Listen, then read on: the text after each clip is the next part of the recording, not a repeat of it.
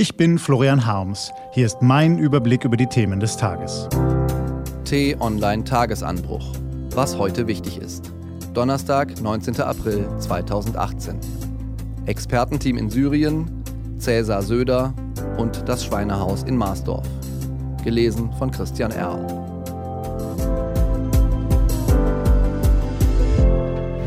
Was war? Expertenteam in Syrien.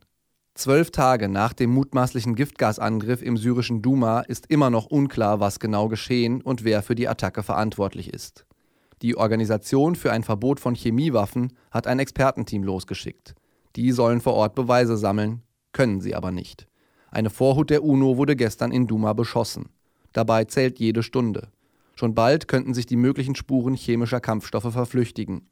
Zwar gelangt die UNO nicht in die zerstörten Viertel von Duma, aber manche Einwohner trauen sich nun nach dem offiziellen Ende der Kämpfe zurück.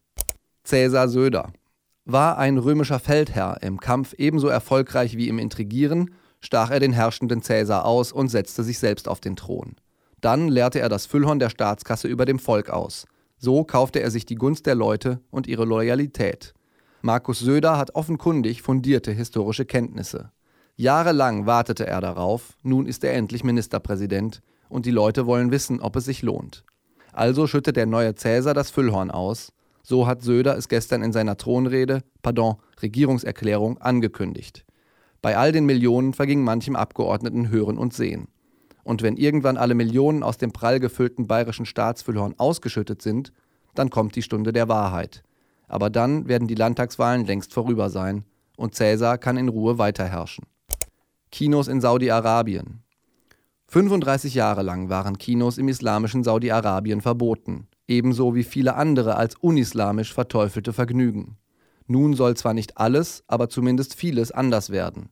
Kronprinz Salman hat dem Land eine Radikalreform verordnet.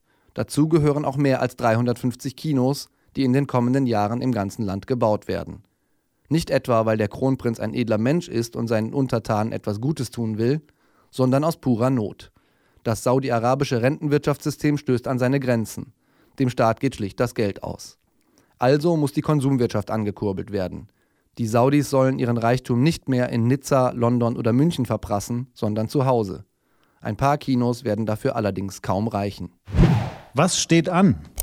Die T-Online-Redaktion blickt für Sie heute unter anderem auf diese Themen. Heute empfängt Kanzlerin Merkel Frankreichs Präsidenten. Macron will die Eurozone neu organisieren. Das wird teuer. In Marsdorf in Sachsen-Anhalt werden hunderte Schweine in einem sechsstöckigen Haus unter grausamsten Bedingungen gehalten. Tierschützer haben sich dagegen eingesetzt. Jetzt wird das Schweinehochhaus modernisiert. Und heute vor 75 Jahren begann der Aufstand im Warschauer Ghetto. Die gefangenen Juden wehrten sich gegen ihre Deportation in deutsche Vernichtungslager und erhoben sich gegen die Besatzungsmacht. Der zigtausend Opfer wird heute gedacht. Diese und andere Nachrichten, Analysen, Interviews und Kolumnen gibt's den ganzen Tag auf t-online.de.